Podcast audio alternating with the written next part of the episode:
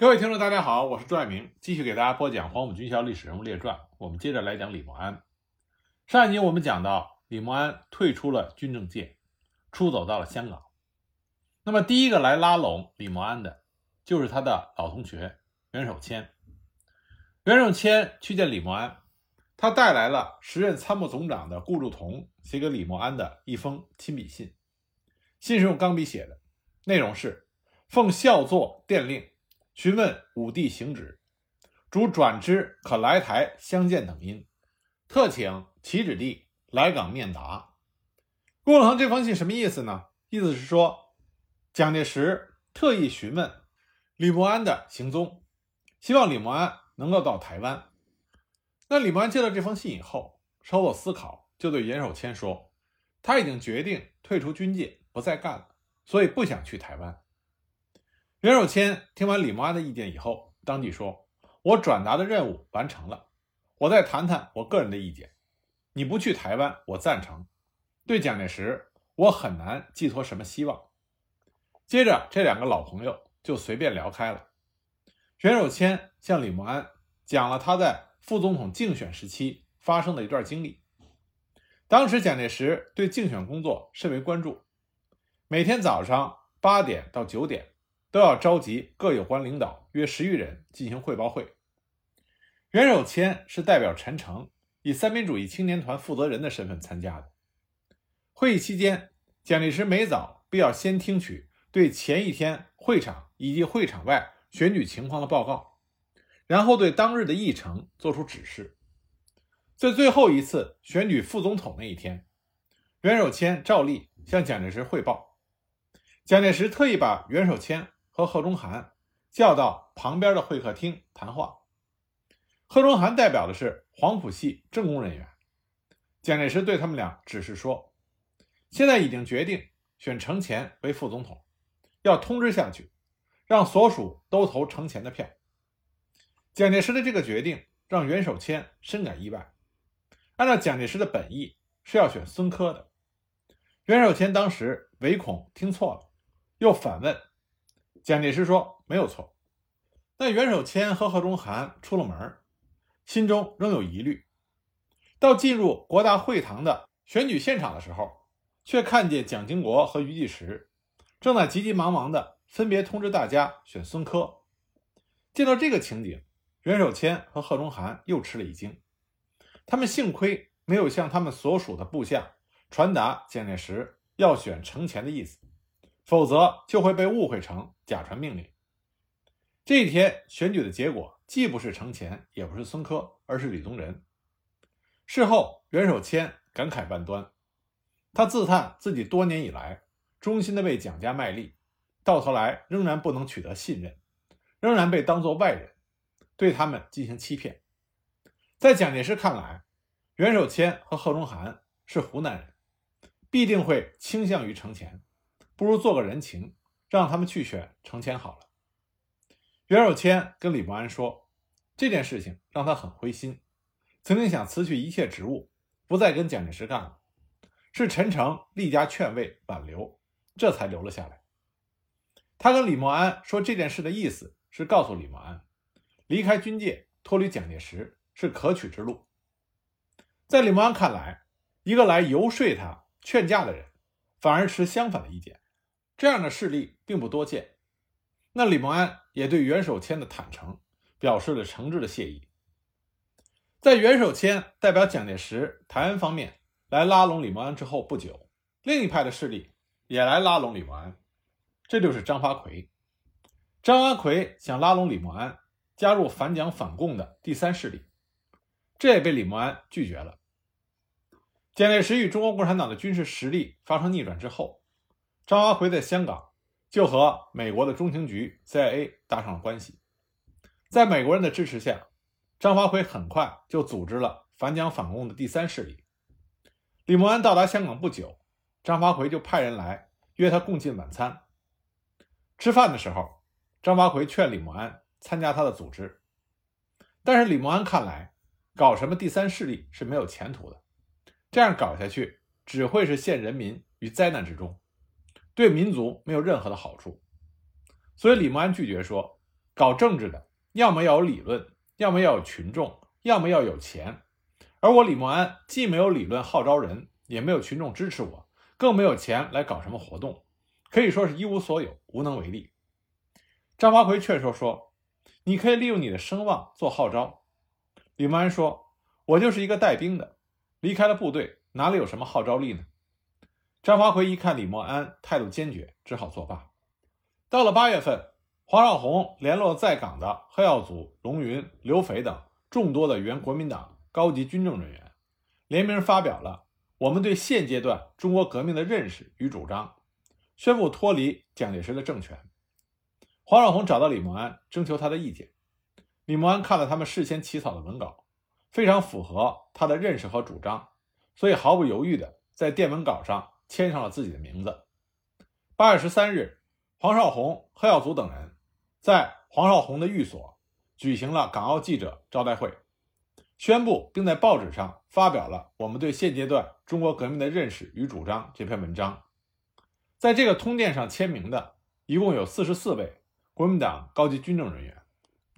这个通电发表之后，一到广州的摇摇欲坠的国民党政府极为震惊，马上下令开除了李默安等四十四人的国民党党籍，同时发布了通缉令。除此之外，蒋介石还对这四十四人暗中进行拉拢，情形十分混乱。而就在这个通电发表之后不久，新中国就在北京宣告成立。参加香港和平通电的很多人。不少都陆续去了北京，黄绍竑等人也热情地邀请李默安同行。对此，李默安是心存顾虑。他在国民党军队一直都是蒋介石的嫡系，在王牌军队中任职，国共对战各地的主要战斗，他所率领的部队都是主力部队之一。原来他想在湖南和平起义中尽力的多组织些部队起义，将功补过，但是未能如愿。如果仅靠两次空洞的通电，贸然北上，似乎就有要混迹革命、积极于投机之嫌。他自己离开长沙，放弃了走和平起义之路，虽然是出于顾全大局，但是一时之间难以说清。李默安生怕天下的人会误会他，他自己既然已经决心脱离军政生涯，不如还是另谋出路。就这样，经过再三的考虑，李默安并没有做出。北上投奔新中国政府的选择，随李默安一起到香港的全家一共有十口人，每日的花销不小。李默安随身带的钱也不多，最后只好卖掉了他的那台别克牌黑色轿车，大概卖了六千元港币的样子。而他的太太顾林也变卖了自己的首饰，数量不多的一点资财存入到香港银行，全家节省度日。由于李默安两次参加了和平通电。并且他有地位和影响，所以很受国民党特务的重视。李默安在香港的一切活动都是在国民党特务的监视之下，外出行动要处处小心。九月十九日，原来国民党陆军大学的校长、积极组织反蒋活动的杨杰，在准备赴北平参加第一届全国政治协商会议的时候，在寓所被国民党特务杀害。此案之后，香港警方立即通知了李默安、刘建旭。贺耀祖等人说：“你们在这里很危险，最好能够尽早的离开香港。”另外表示，如有必要，警方愿意派人保护，用武装警察还是用便衣警察任选。李默安就雇佣了便衣警察一人，在家中保护，外出的时候则随李默安行动。不久，台湾安全局副局长陈大庆到香港，他是李默安黄埔一期的同学，曾经担任过李默安的副司令。是李默安的好友，两个人见面的时候，李默安就提到了安全问题。陈大庆负责的说：“只要李默安不再有任何的过激行动，他负责保护李默安的安全。那么安全局就是管特务，局长是蒋经国。有陈大庆的话，李默安就撤去了香港警察。李默安自己也知道，香港并非是他的久留之地，那到底去哪里？去北京，他心存顾虑；去南洋做生意。”他一无资本，二无亲朋，台湾他不想去，去西欧国家又路途遥远，路费又花费不起，进退两难。有一天，包惠僧突然到李默安的寓所造访，李默安很开心，因为在黄埔军校的时候，包惠僧是他的上级。那个时候，包惠僧接替了周恩来担任校政治部主任，而李默安就在政治部担任干事。第二次东征的时候，包惠僧任第三团的党代表，而李默安是党代表室的干事。两个人曾经有很深的交往。那么新中国成立之后呢？包惠僧打算到北京去，全家由澳门来到香港。对于包惠僧决定去北京，李默安表示理解和支持。那个时候，包惠僧的生活很困苦，去北京的路费没有办法解决。李默安在了解了这个情况之后，就将自己卖车子的一半的钱。约三千元港币给了包惠僧，资助包惠僧去了北京。不过自此别过之后，李默安再也没有见到过包惠僧。不久之后，通过其他的渠道，李默安了解到有一批离开大陆的国府人士去了阿根廷。李默安在了解情况之后，觉得阿根廷也是一个不错的选择。那么就在他留美的弟弟李宗元的帮助下，李默安一家在一九五零年十月下旬。离开了香港，于一九五一年元旦前到达了阿根廷，在那里定居。定居阿根廷之后，李默安的子女基本上都去美国上学，因为他弟弟李宗元在美国。那么和李默安一家一起，大概前后时间到阿根廷定居的原国民党军政人员，大概还有二三十户的样子。大家和当地的语言不通，所以相对集中的居住，彼此之间相互照应。那么李默安本人呢，也做了一些股票生意，赚了一些钱，再加上有他弟弟的接济，他太太又非常能够勤俭持家，这样生活没有什么危机。李默安的大部分时光都是闲居在家中。到了1964年，李默安最小的儿子李希正也要去美国上大学了，所以他和他太太决定迁往美国定居，在他的弟弟李宗元的帮助下，顺利的实现了。从1964年起。一直到一九九零年，李默安在华盛顿生活了二十六个年头。所以，李默安到海外的他那几个子女都是在美国读完了大学。他的大女儿、大女婿在美国创办了一家生物制品公司。两个儿子，一个在波音公司当高级工程师，一个在美国的电子公司当总裁。他的这些子女家教都非常好，因为李默安离开大陆之后，手里并没有什么钱。他的这些子女完全是靠自己勤工俭学，有的在业余时间在学校里当电话的接线生，有的去扫地洗碗，有的在林场当伐木工。总之是靠自己的双手挣些钱来支付学费，顺利的完成了学业，也为他们后来的工作打下了很好的基础。在李默安居住在美国的那些年，一些敌视中共和对中国不怀好意的人，经常在报刊发表反动言论。每当遇到违背历史事实或者对中国不公正的言论的时候，李默安总是据理力争，加以批驳。他先后以张正义、张忠良的笔名，在美国的华文报纸上发表过二十多篇文章。这些文章抨击了谬论，起到了以正视听的作用，也表达了李默安正义感和热爱中国的立场。这里呢，我专门谈一下，在一九七九年八月份。北美日报海外论坛连续三天发表了署名艾如的题为“也算苦乐乎”的长篇文章。文章里提到两个观点，一个是他认为在土地革命时期，国民党对红军和中国共产党的围剿手下留情；另外一个观点呢是认为，根据七十年代台湾的发展成就和效率而论，今天的大陆如果是国民党继续执政的话，也并非是一片烂摊子。有可能将国家建设得很像样。针对这样的观点，李默安在一九七九年十月二十八日、二十九日和三十日，在北美日报发表了《读艾尔乌先生也算苦乐乎有感》一文。在文章中，李默安用自己的亲身经历对这些观点进行了批驳。这里呢，我给大家读一下李默安先生写的这篇文章，因为这里边李默安先生的一些观点，直到今天对于我们都是适用的。李默安先生写道：“大凡评述历史事件，一定要明白历史的全面，才好下评断。不想如爱如先生者，竟然完全不顾中国三十年代至五十年代的大事，全凭自己的主观去评述当时的政治和人事。”他说：“当年中共落草井冈山，连同各省的游击队合在一起，大概不曾超过十万人。国民党当时如能将其剿灭，依旧只有十万人而已。他的意思好像国民党很仁慈，不忍心去杀去围剿似的。自一九二七年国共分裂之后，各地大量的屠杀共产党，岂止十万，实际上愈杀越多。对各地共军游击队的进剿，自一九二八年前后开始，先使用军队数百人即可对付，后来逐渐增加到几千人、几万人、几十万人，最后到了一九四六年到一九四八年间，动员全国的几百万军队去进剿，结果是全军覆没。将国民党逐出大陆，固然由于战乱频仍、内政不修、经济破产、生活困苦、人心思变，已造成国民党的崩溃。而政治贪污腐败，实无幸存之理。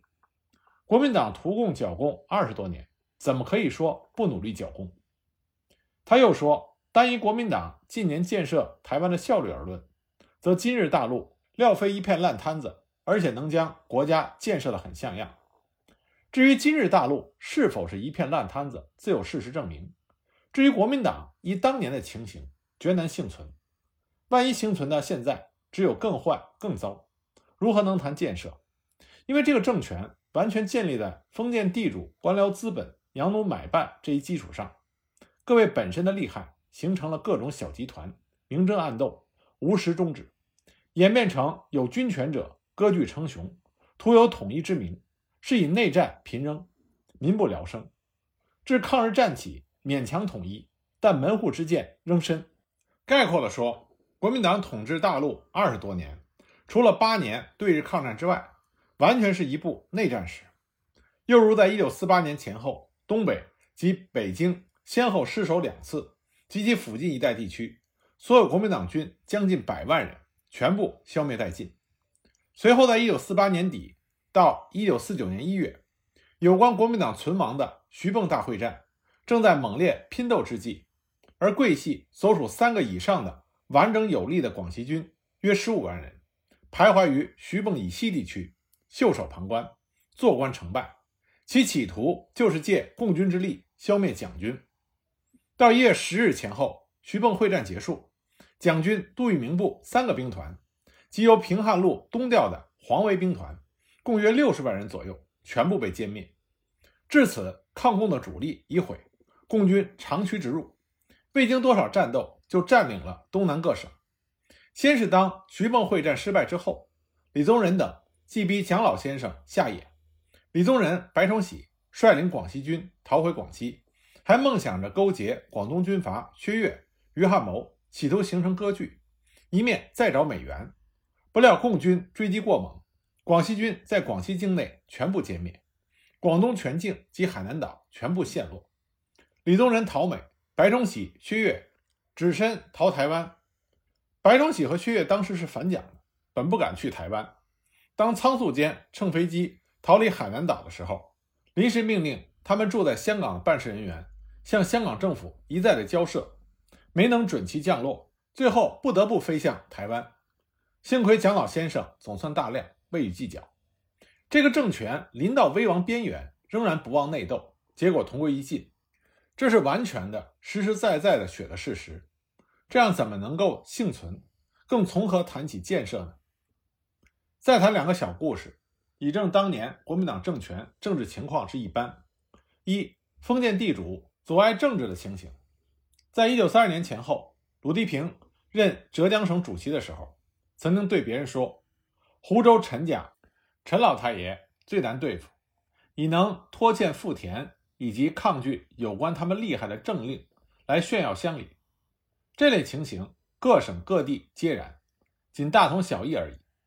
又如各省各地方的政治干部、乡保甲长，多数都是当地豪绅地主的工具。但凡一切的政令，如有阻碍他们的厉害，都无法推行。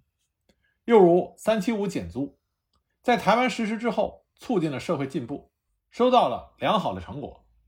那么在大陆，在抗战胜利之后，这个政策就已经提出了。为什么在大陆不能实施？因为执行这一政策的人本身就是大地主，如果实施之后会损及其本身利益，加以各地封建势力阻力颇大，因此无法实施。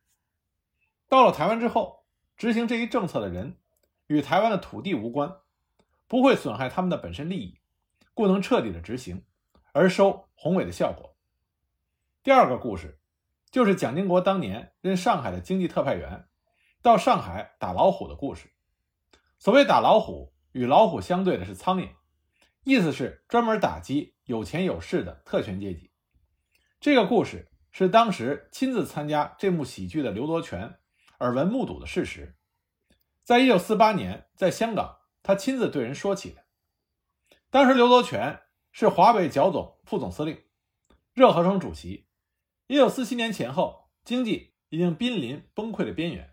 当时在上海有钱有势的人干投机、囤积居奇，这些都是非法的行为，扰乱经济市场，谋取暴利。政府为了求整治歪风，派蒋经国去整顿。蒋经国也声明。决心前去打老虎。到任之后，就将政府大员黄某以及上海文人杜月笙的儿子，还有很多人都给予逮捕。一时之间，舆论称快。而杜月笙指使其属下带领着蒋经国的干部，查抄了扬子公司的许多仓库，都是违法物品。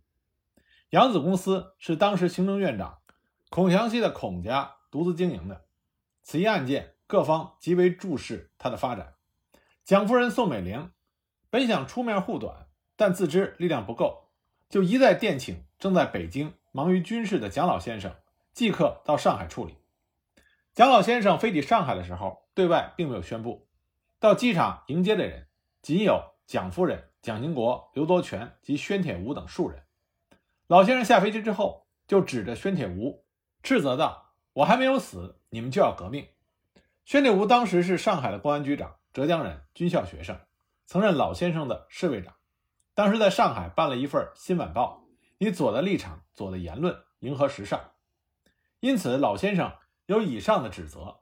紧接着，大家一起到了蒋公馆。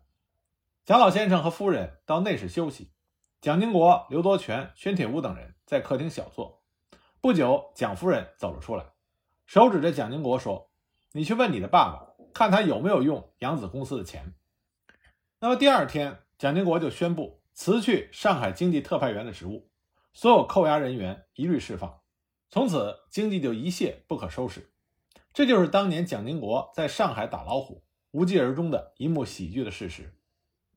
以上不过略举了几件国民党政权腐朽的事实，其他类似这样的事件各地皆有，足见国民党这一政权之所以被赶出大陆，并非偶然，是有其自取灭亡之道。艾如先生所说：“如果国民党今日仍在大陆，一定建设的很像样，真是太过天真的幻想。像这样天真的人，在海外一定大有人在，故特指出之，以正视听。国民党统治大陆二十多年，从来没有真正的统一过，仅是一个表面的统一。如割地军阀割据称雄的，先后是冯玉祥系、阎锡山系、广西的李白系、广东的陈济棠系、云南的龙云系。”四川的刘湘、刘文辉系，东北的张学良系等等，二十多年来，虽然经过多次的大小内战，仍然四分五裂。在正经党方面，有胡汉民系、汪精卫系、孙科系、郑学系；CC 的陈立夫兄弟系、买办财经集团、宋子文系、孔祥熙系。在大陆最后几年，蒋老先生还极力的培植蒋经国系等等，这些大小正经党的集团。只有小集团的厉害与私斗，不顾国家的存亡，因此表现在政治上一定是贪污腐败无能。以这样一个分崩离析的政权，焉得不崩溃？它的崩溃也表示了中国的进步。这个政权如果侥幸残存到今天，必然仍旧是紊乱不堪的局面，绝不能统一，还能谈什么建设？李默安先生的这篇文章，以他的亲身经历和亲身的感触，阐述了。他认为国民党为什么会丢掉大陆江山的重要原因，这对于我们今天如何认知那个大时代，依然有着不小的借鉴意义。和众多的黄埔师生一样，李默安先生把爱国作为讨论所有问题的大的前提。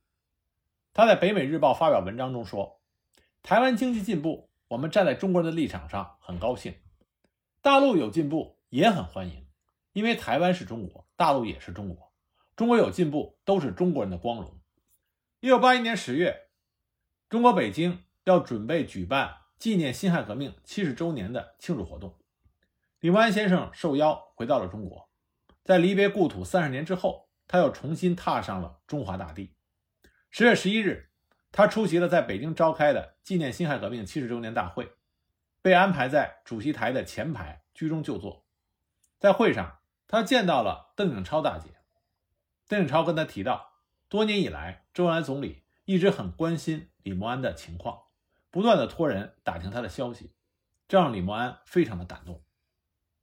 而在大会开始前，邓颖超还热情的向大会介绍说，这位就是当年随程潜一同起义的李默安先生。大会向李默安报以热烈的掌声。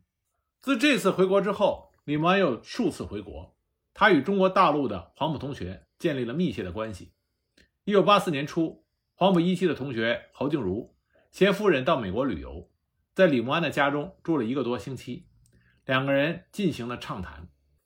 当时正好旅美黄埔军校九期蔡文治提议说，想在美国建立黄埔军校同学组织，为促进中国和平统一大业做些工作。李默安、侯静茹和在美的宋希濂也皆有此意，一拍即合。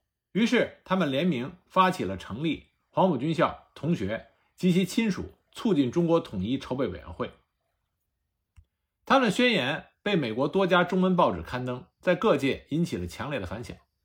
当时有些旅美的黄埔校友仍然在宣扬以台湾为基地、光复大陆的内战言论。针对这种现象，侯静茹、李默安、宋希濂、蔡文治四个人又发表了“台湾与祖国必须统一”的严正声明。一九八四年六月十六日，在北京举行了黄埔军校建校六十周年与黄埔军校同学会成立的大会，黄埔军校同学会正式成立。在这次大会上，李默安发表了“求名应求万世名，既利当计天下利”的讲话。在这次大会上，产生了黄埔军校同学会第一届的领导成员，李默安成为了黄埔军校同学会第一届的副会长。一九八九年十月二十九日。李默安先生的太太顾林因为患肺癌医治无效，在美国华盛顿病逝，享年七十八岁。李默安遵照他太太的遗嘱，将太太的骨灰安葬回了上海的华侨公墓，而他本人也变卖了美国的房产，回到大陆定居。一九九一年，他被增补为全国政协第七届委员会的委员。一九九四年，九十岁高龄的李默安。为黄埔军校建校七十周年纪念题词，他写下“七十春秋，彪炳史，和平统一在今朝”的词句。一九九五年六月，李默安起任中国黄埔军校同学会会长。一九九九年，在《告台湾同胞书》发表二十周年的时候，李默安在《人民日报》上发表了“化冰霜为甘露”的纪念文章，指出人民要团聚。祖国要统一，这是民心所向，大势所趋，任何力量也阻挡不了，并且呼吁海内外的黄埔校友努力的发展海峡两岸关系，为祖国和平统一事业做出应有的贡献。二零零一年十月二十七日，李默安先生因病在北京逝世，终年九十七岁。